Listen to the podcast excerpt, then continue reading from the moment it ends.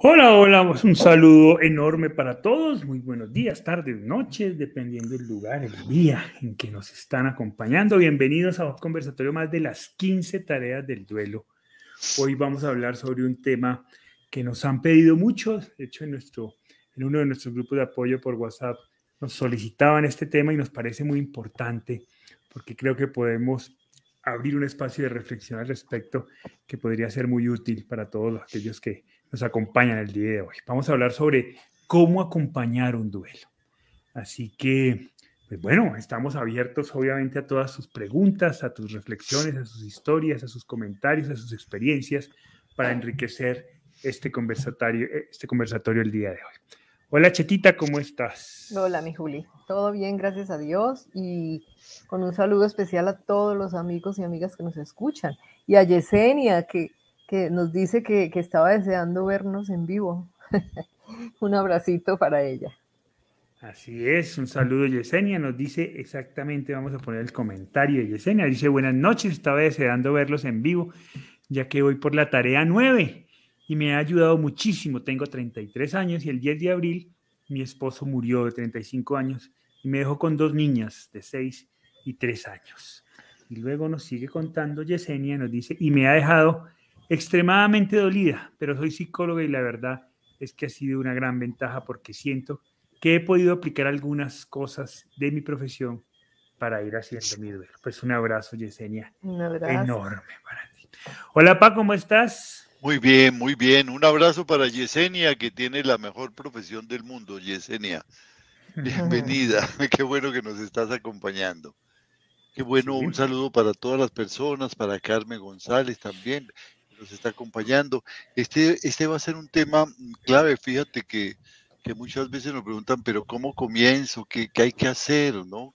Cuando llego, a, me, dan la noticia y llego a la casa del amigo, ¿qué hacer? ¿Cómo comportarme? ¿no? Esa cosa que parece tan fundamental. Y luego, ¿qué sigue allí? ¿Para dónde vamos? Eso es muy importante esto. Sí, sin duda alguna, sin duda alguna, y es una, es una pregunta muy frecuente que nos hacen casi que a diario, ¿no? ¿Cómo puedo acompañar a un amigo? ¿Cómo puedo acompañar a un familiar? ¿Qué, qué decir en, el funeral? Eh, así que bueno, vamos a hablar, a charlar sobre eso el día de hoy. Entonces comencemos dando, antes, antes de arrancar, quisiera pedirles un favor. Estamos invitándolos a todos a que aquellas personas que nos acompañan desde Facebook, eh, en próximas ocasiones, los invitamos a que nos acompañen desde YouTube. Queremos ir haciendo ese traslado a YouTube eh, y, ir unificando. Pues les agradecemos muchísimo que desde Facebook también nos acompañen, pero queremos que algunas personas se vayan pasando a YouTube, que si no nos siguen por YouTube nos puedan seguir. Esa es una muy buena manera de poder ayudarnos y contribuir a que este espacio continúe, ¿vale? Así que ya saben, en YouTube, igual cuando el duelo pregunta, y ahí nos pueden encontrar. Y es exactamente igual que, pasa en Facebook. Así que los invitamos a, pasarnos, a pasarse a YouTube. Muy bien. Muchas gracias entonces por acompañarnos y arranquemos, pa. Entonces, eh, como siempre, demos contexto. ¿Qué es eso de acompañar un proceso de duelo? ¿Cómo así que voy a acompañar un proceso de duelo? Sí, el duelo, em, debemos comenzar por ahí. El duelo no es una enfermedad. El duelo no es una patología. Con frecuencia se piensa y se trabaja el duelo como si estuviéramos enfermos, como si la muerte de un ser querido nos hubiera enfermado. No. El duelo es un proceso normal de la vida. Esto es lo primero. En la medida en que nosotros vivamos, el encuentro con el dolor por la muerte de un ser querido pues va a ser más frecuente. Generalmente cuando una persona muere joven, pues no ha experimentado la muerte de amigos o de familiares. Pero en la medida que vivimos, vamos experimentando. se dice que, que, sabemos que estamos viejos porque ya no tenemos amigos. Cuando recordamos amigos, todo se ha muerto. Decía, caramba, qué viejo estoy, ¿no? De más viejos, más, más, más oportunidades tenemos de vivir duelos. Entonces el duelo es un proceso fundamental de la vida. El dolor en la vida es inevitable. El dolor en la vida siempre estará presente. Nacemos con dolor, amamos con dolor, el amor duele, el amor implica sacrificio, renuncias, muchas cosas, ¿no? Eh, y la muerte es el dolor, trabajamos, el dolor es el esfuerzo, le pagan a uno por ese dolor. Eh, el dolor está en todas las actividades de la vida, en todo momento, ¿no? Eh, para ventaja nuestra, pues son muchos más los momentos de dicha, a no ser que uno estemos, estemos viviendo una situación especialmente desafortunada, muchos son los momentos de dicha y menos son los momentos de dolor. Entonces el dolor siempre estará presente y generalmente el dolor tiene como antecedente una pérdida. Una pérdida de un ser querido, una pérdida de un bien, una pérdida de la identidad, una pérdida del trabajo, una pérdida de un miembro por una mutilación que fue necesaria hacer, por una operación, una pérdida de, una, un tiempo importante, una pérdida de, una oportunidad, una pérdida de la pareja, una pérdida de la mascota, de, algo que era importante para nosotros. Si ese algo era importante, entonces decimos que tiene que es una pérdida significativa, que significa algo importante. ¿Qué es una pérdida significativa? Es una pérdida que produce un dolor profundo y que cambia en muchos sentidos la idea que tenemos de lo que es la vida, del sentido de la vida. Ante una pérdida significativa, pues, ¿cómo acompañar una pérdida significativa? Eh, voy mm, a, dar los, digamos, los tres primeros puntos que, he reflexionado sobre esto, porque tengo 12 eh, como en orden, ¿no? Para que vayamos iniciando, ¿no? Eh, lo primero, cuando llegamos, nos avisan, nos llaman por teléfono, nos dicen, fulano, fulana, murió, murió esta mañana, apareció muerto, o un accidente, y es un amigo muy querido. Entonces inmediatamente pensamos en, en su familia, en su esposa, en sus hijos, en su madre, ¿no? Y vamos allá. ¿Qué, qué, hacer, no? Lo primero es hacer presencia activa. Es decir, estamos allí y no vinimos simplemente a, mirar, curiosear, sino a hacer presencia activa. ¿Qué es hacer presencia activa? Presentarnos inmediatamente, abrazar a ese, amigo que ha tenido esa pérdida, ¿no? abrazarlo con, mucha eh, fuerza, con mucho cariño y escuchar lo que él dice, escuchar su llanto, escuchar su queja, ¿no? No hablar mucho. El gran error es empezar a decir cosas. La persona necesita hablar o necesita simplemente que, que lo acompañemos a hacer una oración o que estemos allí. Tal vez lo único que podemos decir, válido allí, es bueno, vine tan pronto supe, aquí estoy, vine a acompañarte. ¿Qué necesitas? ¿Qué necesitas? Puede ser que me diga, ay, tengo un, tanta, tanta, no, dormí en toda la noche, que, que, un cafecito, alguna cosa, puede decir, ir a conseguir esto, ¿no? Necesito hacer un pago urgente, no lo he podido hacer, necesito sacar una plata del banco, ir a hacer esas diligencias. Cuando pasan estas cosas, quedan muchas cosas pendientes que se sienta que vamos allí a ayudar. ¿Qué necesita? Dejé la, la, pues, casa eh, mal cerrada, dejé el carro abierto, dejé, ¿qué voy a hacer eso que tú no puedes hacer en ese momento. De aquí tu amigo que va a llenar esos espacios donde tú no puedes estar. No pude avisar en el trabajo, yo llamo ya mismo, te llama el teléfono, yo hago esto, las vueltas que no ha podido hacer. Esto es lo más importante y hablar muy poco y ser muy efectivo, muy afectuoso, hacerlo con entusiasmo, con dedicación, bien hecho, con mucho cariño. Esto es lo primero. Llegó mi amigo, que, la persona sienta que está el amigo, que ya no está solo, que hay una persona importante que lo ama, que, con quien puede confiar plenamente. Esto es lo primero. Y no hablar mucho.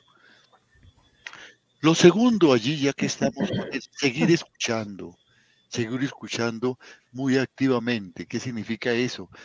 Con, empatía, con empatía gestual, ¿no? Eh, eh, que nuestro rostro, sin que estemos haciendo un, movimiento dramático, que nuestro rostro exprese lo que estamos sintiendo, que estamos sintonizados con él, ¿no? Porque lo sentimos, porque es nuestro amigo. Si él está dolido, nosotros estamos dolidos, ¿no? En ese momento tenemos que apagar el celular. Sería inoportuno que estemos allí hablando. No, perdóname un momentico que parece que me está llamando. No, estamos escuchándolo a él, estamos junto a él, es lo más importante. Escucharlo activamente es, es lo más importante que tenemos que hacer en este momento, ¿no? Evitar dar consejos. Este no es momento de dar consejos o de hacer críticas, ¿no? A veces nos, nos ponemos a hacer críticas, ¿no? Es que, es que tú lo consentías mucho, es que tú eras muy permisivo, es que, es que le faltó un poco de, ser un poco más mano fuerte. Esas cosas no es el momento de hacerla. ¿Por qué? Porque un duelo altera, vulnera de manera grave nuestra autoestima. En algunos casos de manera muy grave entonces la persona no está para recibir más críticas, porque él mismo se las está haciendo. Él mismo se está sintiendo culpable. Es que se hubiera hecho, es que se hubiera estado, es que se me hubiera dado cuenta. Entonces no necesitas haberle dicho. ¿Por qué no tuviste más cuidado? ¿Por qué no fuiste ese día por él a, la universidad? ¿Por qué no lo preveniste de eso? ¿Para qué le compraste ese tipo de cosas? No se dicen. El mismo duelista se las está diciendo. Se está sintiendo culpable. Entonces lo que tenemos que es escuchar, escuchar eso, esa culpa, porque en la medida que la pueda manifestar, poco a poco va perdiendo fuerza esa culpa. Pero ni dar consejos, ni mucho menos hacer críticas. No es tiempo de la crítica. Con el tiempo, con la reflexión, tal vez habrá muchas cosas que se van a mejorar en la manera de actuar de esa persona, pero ese no es el momento. Y en tercer lugar, estar atento a que esa persona atienda sus necesidades básicas. Alimento, vestuario, a veces no están bien vestidos, salieron corriendo, te traigo, el vestido está haciendo frío, voy a tu casa, ¿dónde te vas a quedar? La vivienda, seguridad, etcétera.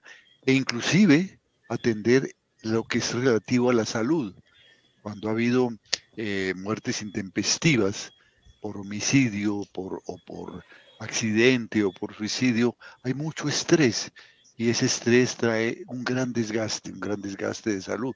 Entonces, allí sí podemos hacer una recomendación. Es importante que vayas al médico, cómo estás durmiendo, estás, estás comiendo bien, tienes que alimentarte. Ese tipo de recomendaciones sí les hacemos, ¿no? No, no, no, no recomendar medicación. El duelo no es una enfermedad y por lo tanto normalmente no necesita medicación, a no ser que la persona ya anteriormente haya tenido una eh, eh, afección, haya tenido un trastorno emocional que se le puede activar con el duelo. Entonces ya el médico o el psiquiatra procederá, ojalá alguien que esté informado en el acompañamiento del duelo. Esas tres son como las cosas que considero fundamentales para iniciar un acompañamiento con un amigo.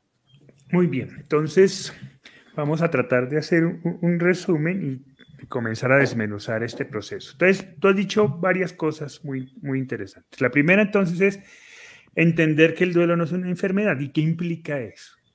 Que de alguna manera todos estamos en la posibilidad de acompañar a familiares y amigos en ese proceso de duelo. Eso no implica que el acompañamiento profesional de un psicólogo, de un tanatólogo, pues no sea útil, ¿no? Todo lo contrario, pues un profesional eh, en ese tema, en el tema del manejo del duelo, pues puede brindar caminos de manera más efectiva, ¿no? Puede, puede encontrar atajos, puede entender mucho mejor el proceso. Así que siempre el acompañamiento profesional será útil, aunque el duelo no sea una enfermedad. Pero eso tampoco quiere decir que nosotros, sin ser profesionales, no, podemos, no podamos contribuir a ese proceso de duelo. Ese como primera, primer punto a tratar, ¿no? Y segundo, tú has hablado de unas recomendaciones muy en el momento y esto me lleva a pensar entonces que el acompañamiento del duelo tiene diferentes momentos y eso es lo primero que tenemos que ubicar. Esto, lo digo también en relación a lo que Lady Tere nos dice, ¿no? Nos dice la frase de el dolor es real, el sufrimiento es opcional, en los primeros instantes no es entendible, las tareas ayudan mucho. Entonces, entender en qué momento está el proceso de duelo es muy importante para saber cómo abordar el proceso. Y este primer momento es un proceso, es un momento muy de compañía, muy de silencio, muy de ayuda, muy práctico también, tú dentro de las recomendaciones que has dado, es eso, seamos útiles ahí, ¿no? ¿En qué te puedo ayudar? Estoy aquí para, para hacer todas aquellas cosas que no puedes hacer por, por tu estado emocional y por la situación en la que estás pasando. Así que yo estoy aquí para, hacer, para hacerte la vida más fácil en un momento muy complejo de tu vida. Entonces es un momento de mucho silencio, de mucho respeto emocional, no es un momento para dar consejos, no es un momento para la crítica, es un momento para la escucha, es un momento para el silencio y es un momento para la ayuda. Un poco resumiendo las tres cosas que, que has dicho, ¿no? Escucha, ayuda eh, y, evitar consejos, ¿no? No es un momento para eso, no es un momento para el sí, e, esa, fíjate, esa frase eh, la dice mucho y es real, ¿no? E, el dolor, el dolor, la frase exacta. Sí, pero no es el momento, ¿no? No es el momento, ¿no? Ni es el momento para decir, para decir es que Dios escribe recto con líneas torcidas. Algún día lo comprenderás, no pierdas la fe, eh, yo, eh, ese no es el momento de las reflexiones filosóficas ni siquiera religiosas, ¿no? Tal vez acompañar a una oración, si la persona quiere que lo acompañemos, que quiero, acompáñame que quiero orar un ratico perfecto, pero no es tiempo eso, eso, es muy importante. hacer teologías, ni filosofías, ni psicologías. El protagonista es el duelista. Si yo soy católico, pero el duelista no lo es, si yo soy creyente, pero el duelista no lo es, seguramente no es momento para hacer una oración si el duelista lo quiere, si el duelista lo siente, si el duelista encuentra un momento de paz en la oración, pues es momento de acompañar ese proceso, así yo no sea creyente. Ahí la diferencia, finalmente es el duelista quien marca la pauta en ese sentido, ¿no? También, entonces es eso, es un momento de mucho respeto, de mucho respeto por las emociones, es un momento para callar, no, no es momento para aconsejar, no es momento para, para, para filosofar sobre el tema, ¿no? No, eso, eso no, no es ese momento. Ya vendrá ese momento. Y eso será seguramente unos días después, un, tiempo después. Y, y, ese tiempo también lo irá marcando el duelista, de acuerdo a su propio proceso.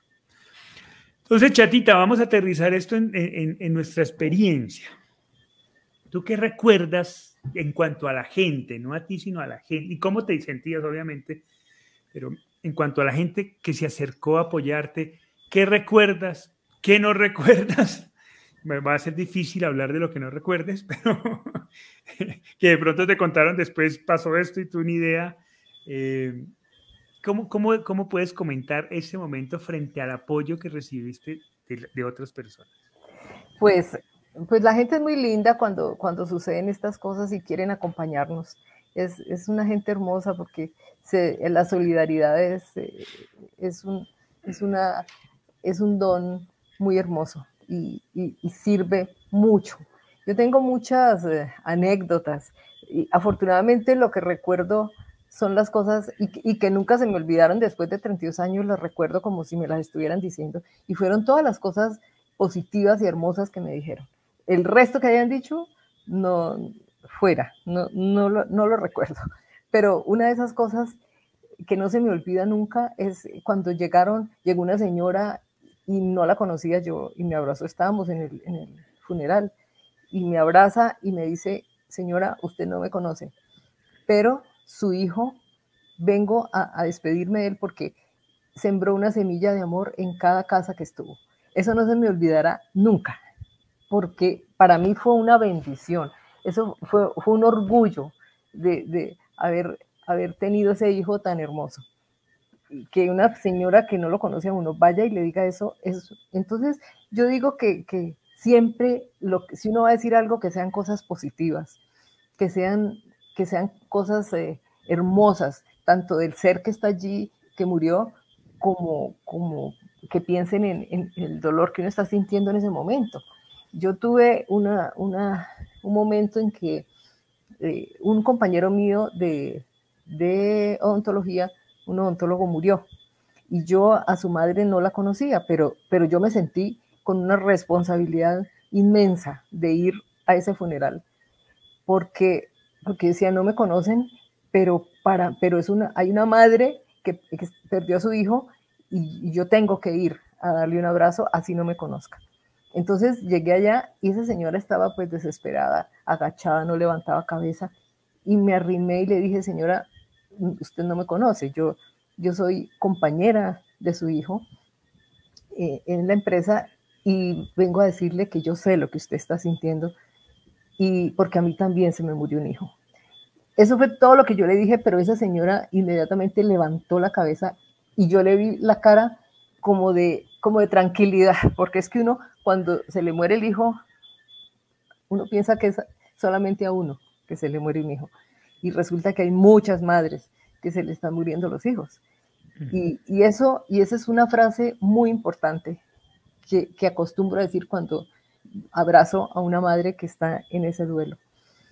Entonces, eh, acompañar, el abrazo, eh, el, decir aquí estoy para lo que necesites. Cuando recién me avisaron, digo, Alejandro que estaba herido, ¿qué hice yo? Inmediatamente llamar a, mis, a, dos amigas y les dije, las necesito.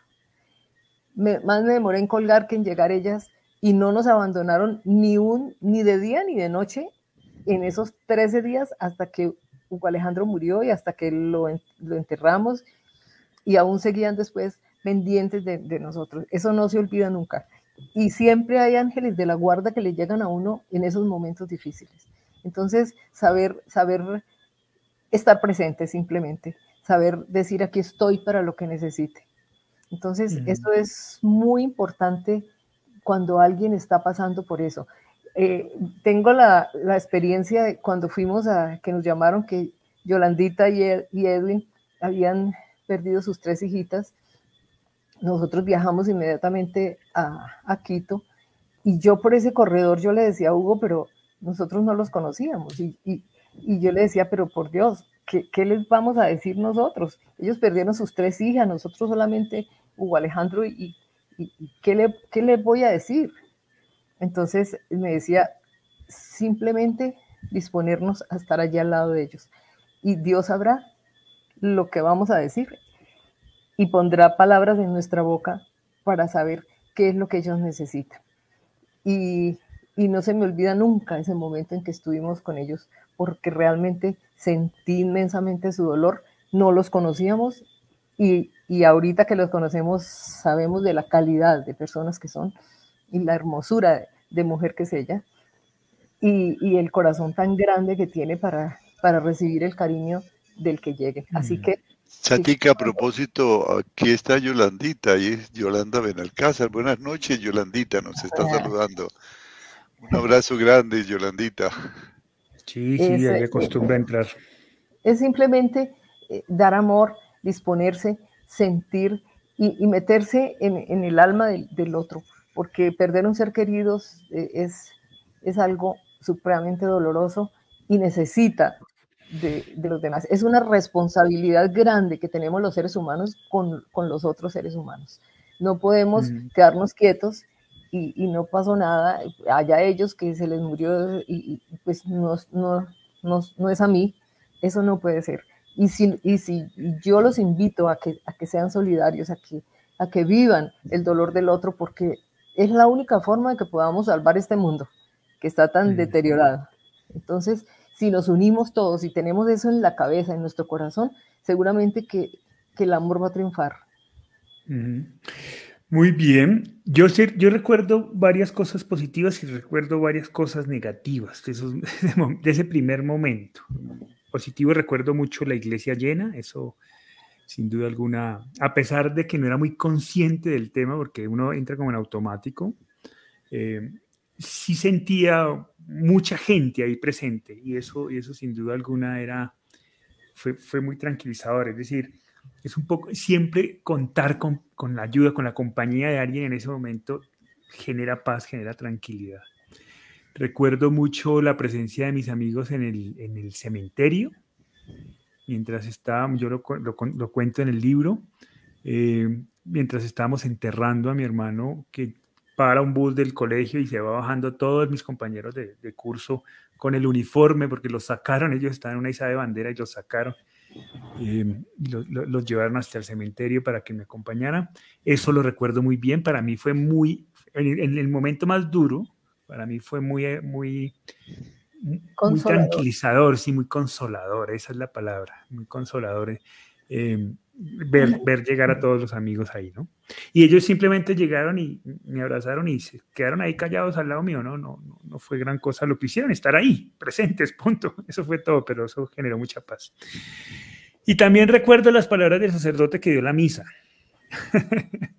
eh, eh, eso fue muy, eh, digamos que fue la parte fea del asunto y a veces, a veces la, la, las malas palabras vienen de las personas que a veces menos esperamos. Entonces, yo no había llorado durante 13 días que estuvo mi hermano en el hospital porque a mí se me dificulta mucho el llanto. Entonces, en el momento en que entré cargando el ataúd de mi hermano, ese momento fue donde lloré todo lo que no había llorado en 13 días antes. Entonces, estaba yo muy desencajado llorando. Y el sacerdote se acercó a mí, yo tenía 15 años, y me dijo, ya, este no es momento para llorar, se Ay, calma. Grosso, ay no. No. Y yo quedé frío, yo quedé pálido. Como que, y luego decía, pero este miserable, No, o sea, si no es este el momento para llorar, entonces, ¿cuándo? No? O sea, si le molesta mucho mi llanto, ¿qué hacemos? no de la Problema misa, suyo, ay. no mío, ¿no? Pero claro, en ese momento yo, yo quedé muy frío y a mí eso me quedó sonando mucho. Eh, por eso la importancia de la prudencia y el respeto hacia las emociones. Yo creo que es la mejor recomendación en estos momentos. Y hay otra recomendación que yo, yo daría y es el, evitar las, las frases de cajón, ¿no? Las frases que hacen parte del, de, del- de- como del el acuerdo social, ¿no? Mi sentido, pésame. eh, en México nos han dicho que, le, que, que acostumbra mucho decir eh, échale ganas, que son como, como frases de- de- sociales en donde hemos acordado comunicarnos, pero que realmente carecen de sentido y son muy vacíos. Frente a esas frases yo preferiría guardar silencio, ¿no? no decir nada y simplemente acompañar y ser de utilidad. Yo creo que es la mejor recomendación esa que tú has dicho, Pa, ser, de util, ser útiles en ese momento. Yo, yo recuerdo muchas personas útiles al lado nuestro.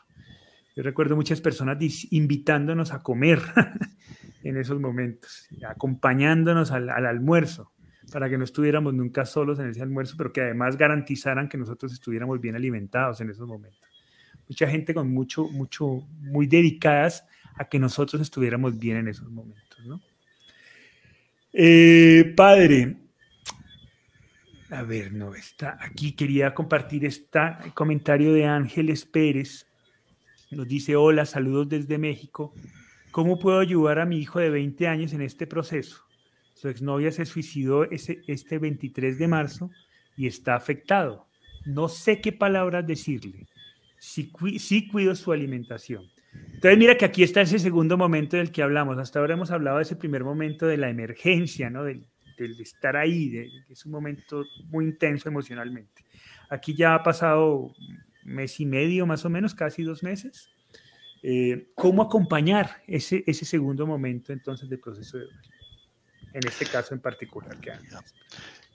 Bueno, Ángeles, el, el, eh, el duelo que vive una, un, un- un- un duelista, un doliente, por el, eh, la decisión de quitarse la vida de un ser querido, no es necesariamente un, un duelo eh, que tenga eh, complicaciones especiales, como antes se, se pen- se pensaba, un duelo complicado, no, es un duelo normal, es un duelo que normalmente se va a elaborar, pero sí es un duelo que requiere mucha manifestación, mucha expresión de lo que la persona está sintiendo, el doliente, y mucha información.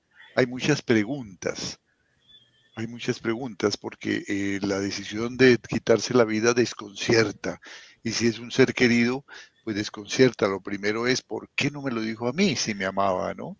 Como que fue desleal en el amor en ese momento. O sí me lo dijo, pero yo no le presté mucha atención. Entonces hay que estar muy atento. Primero a dar mucho amor, como madre dar mucho amor y estar muy, muy, muy, muy abierta a la escucha.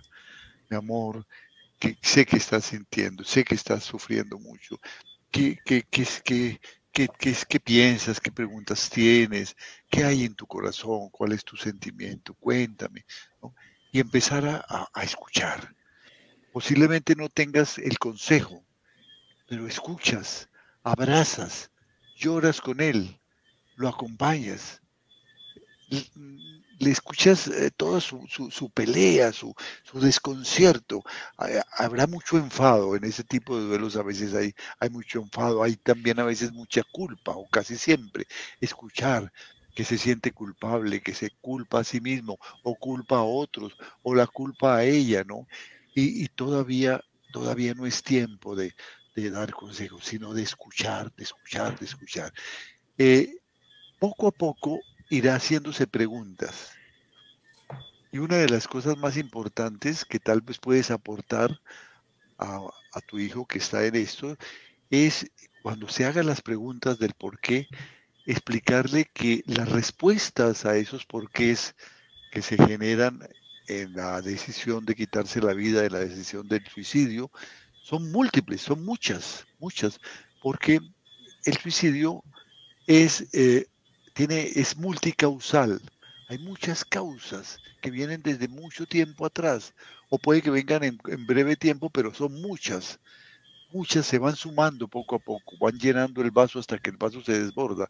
Entonces, pensar que, que la causa fue él, la pelea que tuvieron, o que no lo escuchó, que no le creyó, o que, que no estuvo pendiente, eh, se, hace, se está haciendo mucho daño, se está cargando de culpa y no tiene sentido. No, muchas personas no son comprendidas y sin embargo no toman esa decisión, a no ser que esa decisión se haya, haya surgido primero como un pensamiento, luego como una ideación, se haya convertido en un plan finalmente a través del tiempo hasta que se toma la decisión. A veces hay suicidios intempestivos porque se produce un cortocircuito en la mente por alguna circunstancia especialmente traumática, pero son los menos. La mayoría de los suicidios se producen después de, mucha reflexión, de mucha planeación, de muchos elementos que se van sumando, sumando, sumando, sumando, sumando, a través a veces de muchos años, de, de muchas veces hasta que toma. Eso, el conocer eso, la naturaleza de la decisión suicida, eh, alivia mucho las culpas de esto. Y mucho amor, mucho amor.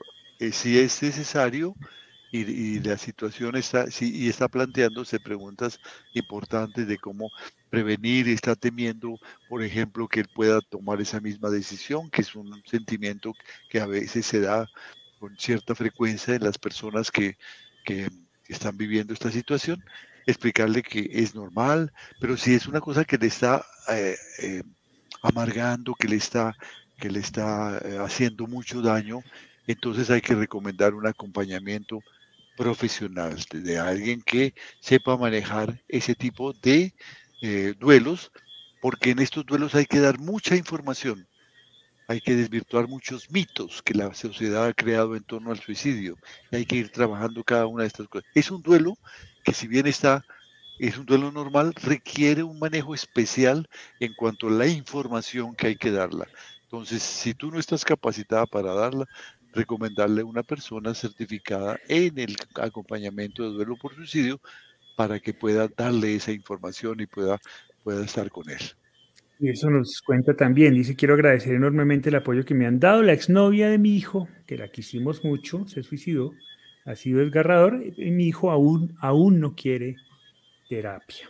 En el momento, llegará el momento, hay que estar muy atento y muy pendiente cuando cuando, de la, cuando abra la puerta, ¿no, Ángeles? Y además quiero agradecer, Paz, yo sé que ustedes ni siquiera sabían de esta posibilidad, pero Ángeles nos acaba de donar 25 pesos mexicanos. Muy amablemente. Ay, muchas gracias. Gracias, Ángeles, por, por apoyar, por apoyarnos a través de esa, donación tuya. Em, hay varias eh, varias, a ver, a ver, yo un momento por aquí tenía, se me perdieron.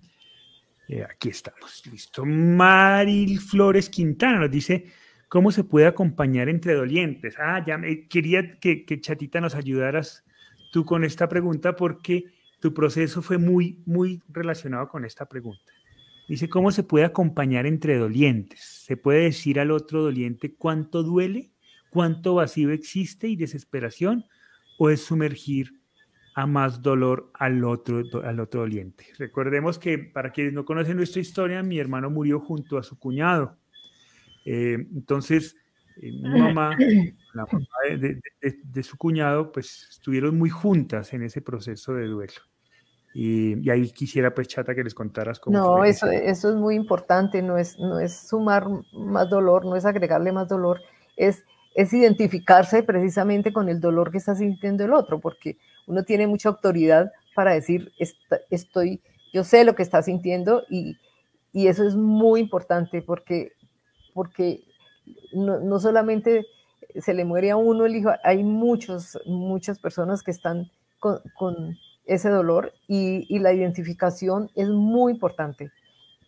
A mí me sirvió mucho. Yo, yo sé que cuando uno dice, yo también perdí a mi hijo, inmediatamente la otra persona se identifica y es, y es sanador, no es sumar más dolores, es compartir el, el dolor que se está sintiendo. Y eso es muy importante. Entonces, eh, no, no, eso no tiene problema. Decirle lo que está sintiendo, que yo también lo sentí y, cómo, cómo, sentí las cosas y qué hice.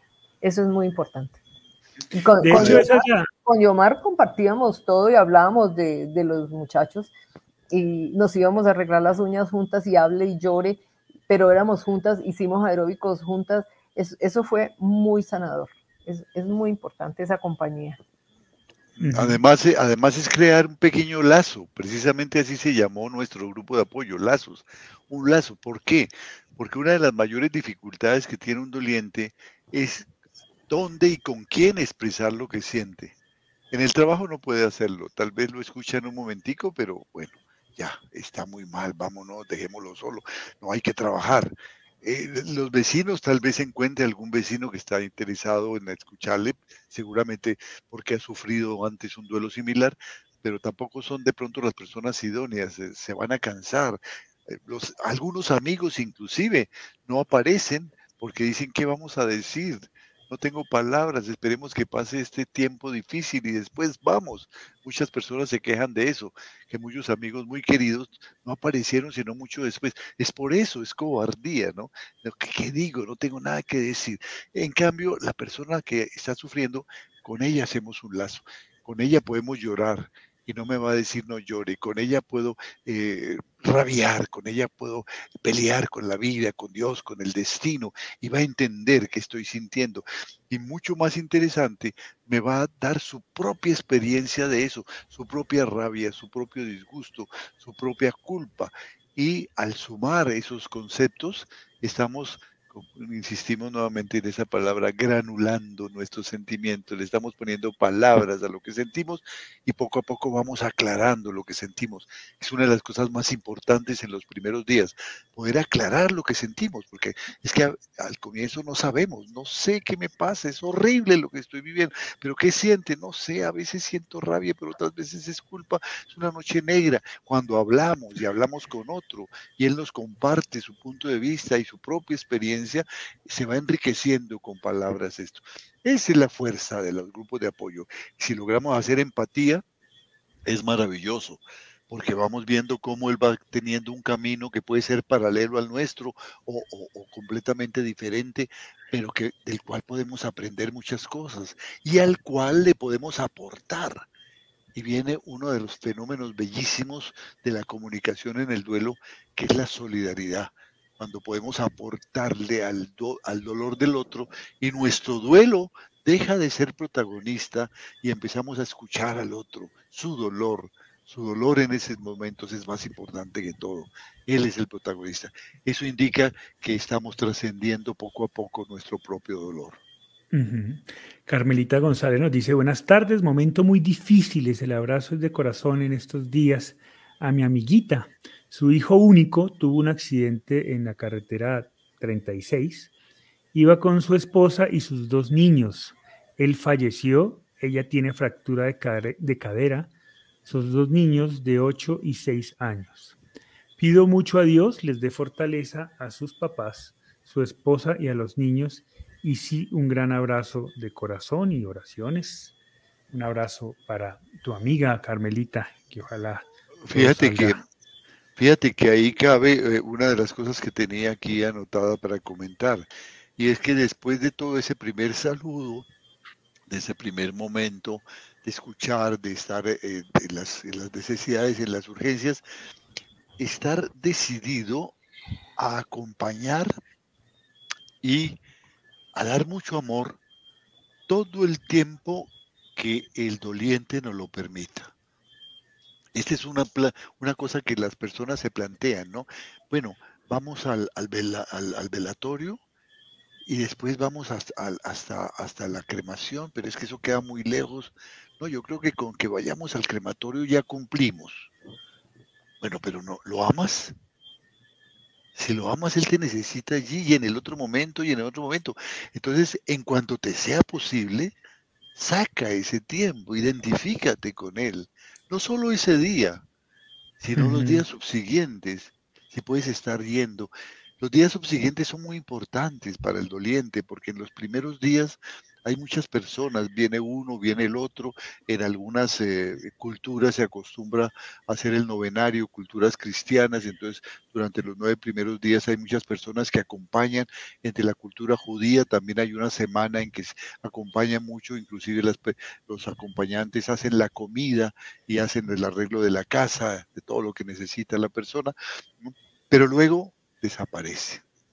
Y viene el primer fin de semana en soledad que se hicieron los amigos, ¿no?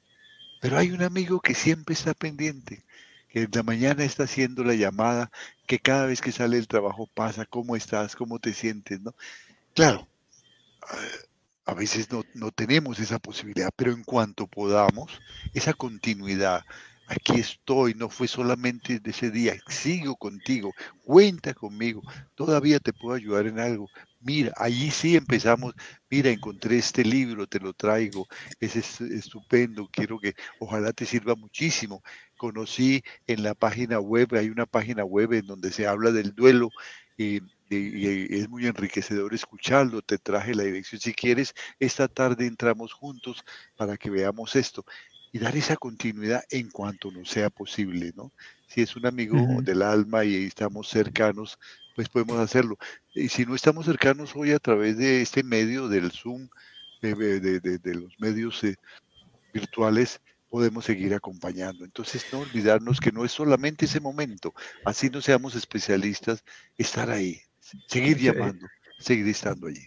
Eso sí que es importante, ¿no? Porque claro, los primeros momentos del duelo sentimos el apoyo y el cariño, pero luego la gente se reintegra a sus actividades. Vamos quedando solos Y la soledad puede ser muy, muy difícil de, asumir, ¿no? Eh, así que ser constantes en ese, en ese estar ahí, ¿no? En ese estar pendientes, en ese estar dispuestos, en ese estar eh, con, actitud de servicio permanente, el tiempo que el duelista lo requiera es muy importante. No sé, Chata, si tú alcanzaste a sentir ese cambio, eh, porque nosotros recibimos siempre mucho cariño, incluso cuando mi hermano estuvo en el hospital, ese hospital estaba permanentemente muy lleno, porque el hospital además era ahí en la universidad y cada que, los, los, compañeros de estudio de mi hermano tenían espacio, iban allá, entonces vivía muy lleno de gente. Mis amigos de colegio, siempre que salían del colegio, salían para el hospital. Eh, entonces tuvimos mucho cariño todos esos 13 días, incluso días posteriores a, su fallecimiento. Pero no sé si sentiste ese cambio sí, cuando, claro. cuando vuelve. ¿Y qué pasó? ¿Cómo fue? poco a poco fuimos quedando solitos, los que éramos, y, la gente pues eh, tiene que estar, seguir su vida y, ya, pues ya pasó. Y, eso era lo que me aterraba a mí de, la muerte de un ser querido, que, para uno se le acaba el mundo y, la vida continúa para los demás y siguen como si no hubiera pasado. Entonces eso, eso golpea mucho, pero pues es mm. entendible, eh, pues los demás no tienen por qué estar llorando con nosotros todo el tiempo. No, eh, definitivamente es, esto del, duelo es una decisión propia. Es que ni siquiera eh, los hijos y el esposo pueden, pueden hacer nada por uno. Si uno no toma las decisiones propias, si uno no decide salir adelante, pues nadie lo puede hacer por uno. Entonces, eh, hay, que, hay que tomar esas decisiones importantes uno solito, solito. Pero la gente se va, pues sí, ya cumplió, ya estuvo y, ya, y la vida sigue. Desafortunadamente es así. Yo quiero recordarle a la chatica, ya recuerda, pero eh, eh, en, ese, en esos primeros fines de semana que nos empezamos a sentir solos, ¿no? que no estaba eh, Hugo Alejandro, ¿qué hacemos en este fin de semana? ¿Qué hacemos? Y entonces le dije yo, eh, ¿qué, te gustaría hacer, no? Ella eh, había, eh, hacía artesanías muy bonitas y, y, pintaba en tela, hacía cosas muy bonitas. ¿Por qué no intentamos pintar? Recuerdo. No, pero yo nunca he pintado, ¿no? Dijo la chata. Y yo le dije, yo tampoco, yo soy más o menos bueno para el dibujo, pero no he pintado. ¿Qué hacemos? Bueno, pues vamos a pintar. Y nos fuimos, conseguimos unos lienzos, conseguimos un libro que se llamaba Óleo para Dummies, unas pinturas, y empezamos a pintar. Eso fue, eso fue muy, porque eso significó como un avance, algo que nunca habíamos hecho, que lo hacíamos en honor, como parte del, legado que nos dejaba nuestro hijo, ¿no? Era como un, querer crecer, querer aprender algo. Sí, bueno, se nos está acabando el tiempo y tengo una cantidad de cosas pendientes. Entonces, voy a hacer varias cosas. Voy a hacer el, el pequeño anuncio comercial y luego me voy a centrar en todos los eh, comentarios que nos han hecho, porque no quiero que nos escape ninguno. Hay, hay, comentarios muy, muy interesantes que quiero compartir.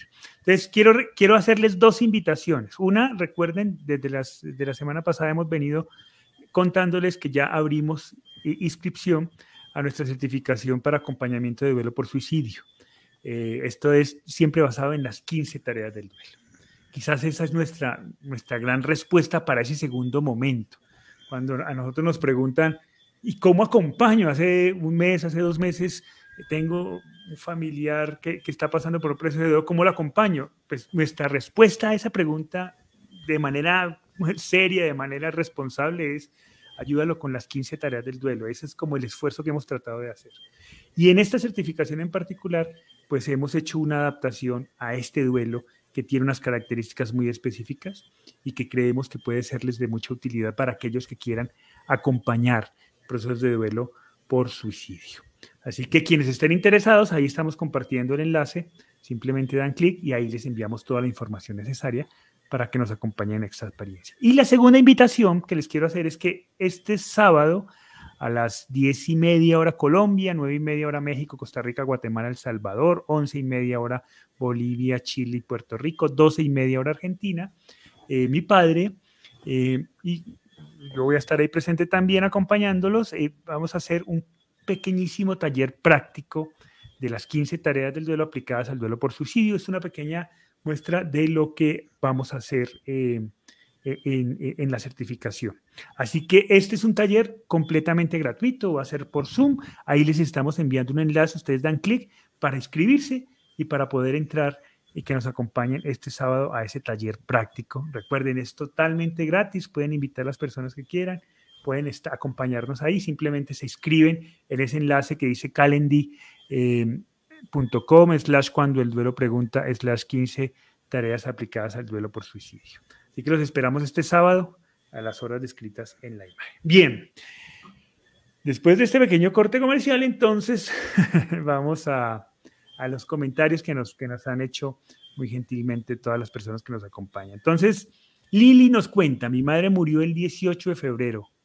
El día de madre fue muy triste, pero alguien ya había pasado y que fue quien me dio la tarjeta de regalo de cuando el duelo pregunta.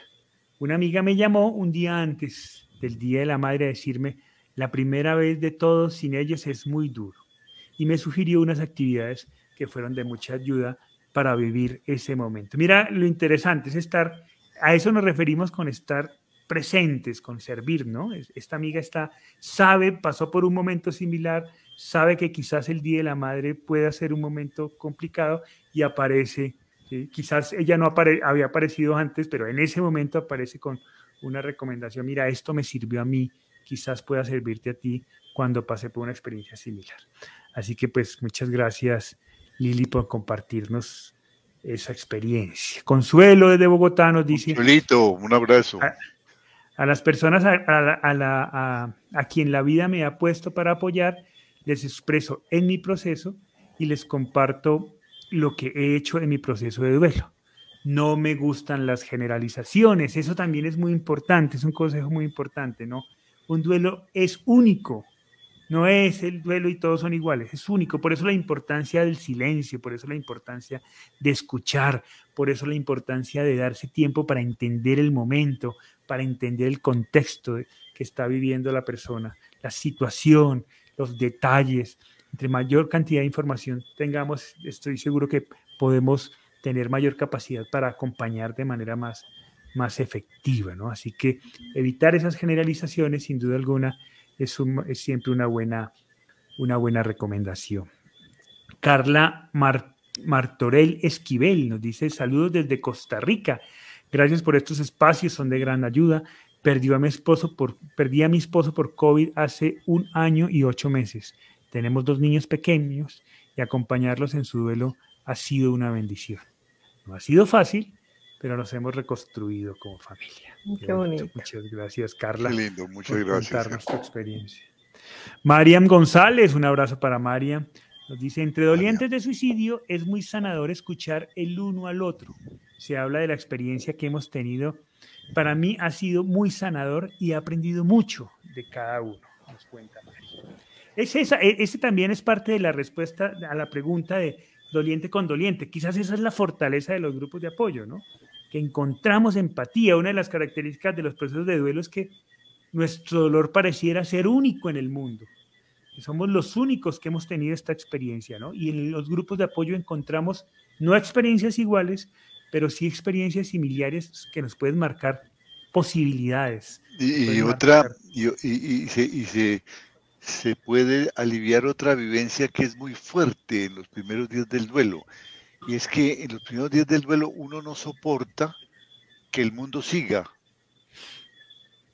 que el mundo siga rodando. Y entonces sale a la calle y ve que la gente está alegre, que hay música, ¿no? ¿Y por qué? ¿Por qué no se detienen, por Dios? Si es que yo estoy en tragedia, ¿no? Porque la gente es feliz ve a la gente que ríe, ve a la gente que baila, escucha música de, baile, música alegre. ¿Por qué esto? Uno no entiende eso. Eh, le golpea mucho, ¿no?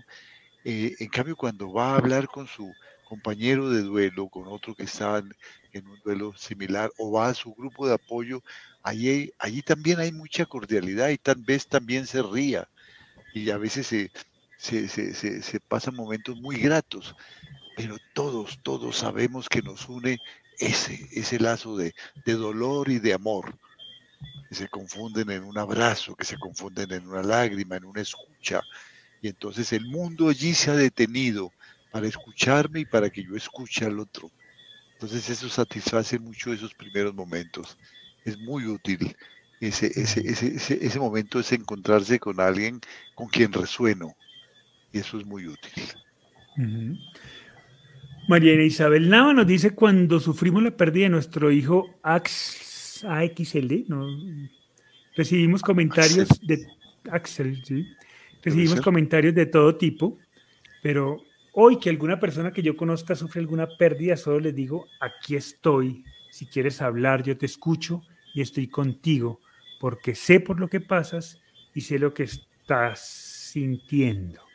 poco muy similar a lo que la chatita acostumbra decir, ¿no? Ella nos contaba que busca ese punto de empatía cuando, cuando tiene la fortuna, pues, la oportunidad de encontrar una madre que, que, está pasando por ese momento y tiene la fortuna de poder contribuir y ayudar a ese proceso para sanar en algo ese dolor inmenso que está sintiendo, pues ella trata de buscar ese punto de empatía, ¿no? Yo también perdí a un hijo y sé, sé lo que estás sintiendo. Y eso puede ser un punto de conexión que fíjate no es para no es para dar consejos es para, para escuchar. Para empatizar. yo puedo empatizar contigo exacto exacto. E, eso es muy importante. Yo eh, porque mira que cuando contamos eso es decir cuando tú me cuentes tus, tus emociones quizás yo pueda llegar a, a acercarme mucho a ellas no más que quizás cualquier otra persona eso es lo que está diciendo. No, no está diciendo, mira que yo también perdí un hijo y aquí están los consejos. No. Aquí estoy para escucharte porque yo también perdí un hijo. A no ser que la persona pida un consejo. A no ser de que lo pida, sí. A no ser de que lo pida. Es correcto. Eh, Carmelita nos agradece, nos dice, esperaba en estos momentos para acampar. acampar. Eh, gracias por toda su ayuda, les mando un gran abrazo de corazón a corazón. Dios los llene de bendiciones. Muchas gracias, Carmen. Gracias, gracias, Carmelita. Muchas gracias. Mariana Isabel Nava, yo siempre les recomiendo que escuchen cuando el duelo pregunta. Ah, pues muchas gracias, Mariana. gracias, esperamos, esperamos, poder haber asumido esa responsabilidad. Llegar a mucha gente. Sí, con seriedad. Que sufre. Eh, y finalmente Yolanda nos dice, aprovecho la oportunidad para expresar un inmenso agradecimiento para Huguito y Beatriz por la invalorable ayuda que recibimos Edwin y yo. Estas personas maravillosas nos acompañaron por ocho años. Su cariño, Su cariño un abrazo, Yolandita. Un besito, Yolandita. Un abrazo para, para Yolanda. Chatita, una última recomendación que se nos está acabando el tiempo que quisieras hacer que, en cuanto a, a, cómo acompañar estos procesos de duelo, tanto al principio como ya en el posterior, cuando ya haya pasado algún tiempito. Yo pienso que siempre, siempre estar allí presente, siempre una llamadita, porque al comienzo pues todo el mundo está allí, pero cuando más cuando va pasando el tiempo es cuando más solo va quedando uno y cuando más necesitan de, las otras personas. Entonces, en esos momentos es que uno debe actuar, debe estar pendiente, debe, debe llamar, debe acompañar, debe visitar, debe abrazar. Siempre estar allí, aunque no se diga nada, estar allí, estar allí. Esa, y, y, y cuando uno dice las cosas es que le llegan al alma y eso nunca se olvida. Yo, yo recuerdo saliendo del, saliendo de la iglesia, que se acerca eh, una compañera del colegio que, desde entonces yo no la veía y me dice, Beatriz, me da un abrazo fuertísimo y me dice, soy Sonia Galeano y, quiero darte un abrazo y aquí estoy. Eso no se me olvida nunca y ahorita ella está en un, en un, caso muy delicado de, en la clínica, está mal, está recuperándose poquito a poco, pero está, ha pasado momentos muy duros y no se me olvida y siempre está en mis oraciones porque le agradezco inmensamente ese abrazo. Eso no se olvida nunca, entonces no, no, siempre estar presente, siempre acompañar, siempre estar dispuestos a ayudar, a, dar un abrazo, a, a, dar una palabra, que le vean a uno la cara, a decirle estoy aquí. Y si uno llora, esas lágrimas compartidas son importantísimas, porque cuando uno llora, llora de verdad, no por, tramar que está llorando, no, es porque le sale el alma y yo creo que esas lágrimas se juntan y, compartidas son un bálsamo. Entonces, eh, nunca dejar abandonada a la gente, nunca eh, que no nos importe lo que le pase al otro, siempre estar presentes. Em, Jorge Almodóvar nos dice saludos, soy profesor de certificación en tanatología, estudiante doctoral en tanatología y moderador de un grupo de apoyo para manejo de pérdida que se lleva a cabo en una funeraria en Puerto Rico. Ah, qué bonito, qué bueno. Sus exposiciones sobre las tareas del duelo las estoy incorporando en mi labor de acompañamiento, tanto en el grupo de acompañamiento individual. Gracias por este compartir. Muchas gracias a ti, gracias, Jorge. Gracias, Gracias, por creer que nuestra propuesta puede serte de utilidad en esta labor tan, tan interesante. ¿Qué dices? Y Jorge, ¿Qué, ibas a decir? Y, cuenta con nosotros siempre para cualquier cosa que creas que te podamos ser útiles. Sí, em, y nos pregunta que a qué hora en Puerto Rico va a ser el taller del sábado. Jorge, para Puerto Rico es a las once y media de la mañana para que nos acompañes ahí. Em, Regina Lombardi nos dice, en mi experiencia, acompañar con nuestra presencia y un abrazo después que los primeros días o semanas pasan. Es muy especial para un duelista porque le que mencionaban que las personas van regresando a lo suyo y claro, la sensación de soledad es muy, muy grande. ¿no? Aquí tenemos una pregunta para que quisiera trabajar antes de, ya se nos acabó el tiempo, pero vamos a, extendernos un poquito porque sí me parece importante abordarla. Nos dice Marín Flores Quintana, ¿por qué me reniega que todos estén bien felices y rían bromeando? me dan ganas de gritar que se callen. Eso es egoísmo. Yo no quiero hablar, me he vuelto muda. Sí, eso es justamente una de las experiencias. E, es, muy interesante que mm, hace eh, tal vez una semana estuvimos precisamente eh, acompañando a, la sobrina de una amiga muy querida que murió repentinamente. ella estaba solita, luego llegaron sus amigas, pero fuimos inmediatamente a acompañarla allá al, apartamento donde murió la, tía. Y luego bajamos para esperar que vinieran las personas de la funeraria y eh, nos sentamos allí en, en unos eh, salitas que había en el primer piso del, del, conjunto residencial, pero ahí estaba también la piscina, había un juego de futbolito, había un juego de ping-pong. Entonces vinieron unos niños, ¿no? Y gritaban los niños, estaba la sobrina con sus amigas muy dolida, sentada, nosotros estábamos allí cerca también, pendientes de que podíamos servir, pero los niños gritaban, los otros estaban en la piscina jugando, ¿no? Y yo le decía a la chatica, es curioso que después de 32 años que experimentamos esto, ahora estoy experimentando lo mismo. Estoy molesto porque digo, ¿por qué estos niños gritan, por Dios? ¿No? ¿Por qué estos niños hacen este escándalo? ¿Por qué juegan? ¿Por qué no respetan? ¿No? Me sentía molesto. Es absurdo, es completamente absurdo, pero es un sentimiento profundo, porque es un sentimiento que requiere tanto, tanto devoción, es tan hondo cuando uno se identifica, cuando uno intenta resonar hasta los tuétanos con esa persona. Hay muchas cosas que, evoca, que recuerda, que no hacen daño porque es empatía, no simpatía, que hasta estas cosas vuelven a molestarle. Vuelve a molestarle que el mundo siga girando, ¿no?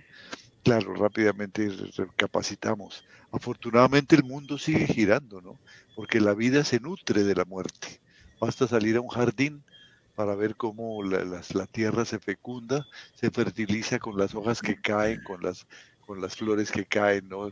Cómo los pájaros se alimentan de los insectos que están caídos. De la... E, es, fundamental. Vida y muerte son casi que palabras sinónimas. Y la vida afortunadamente continúa.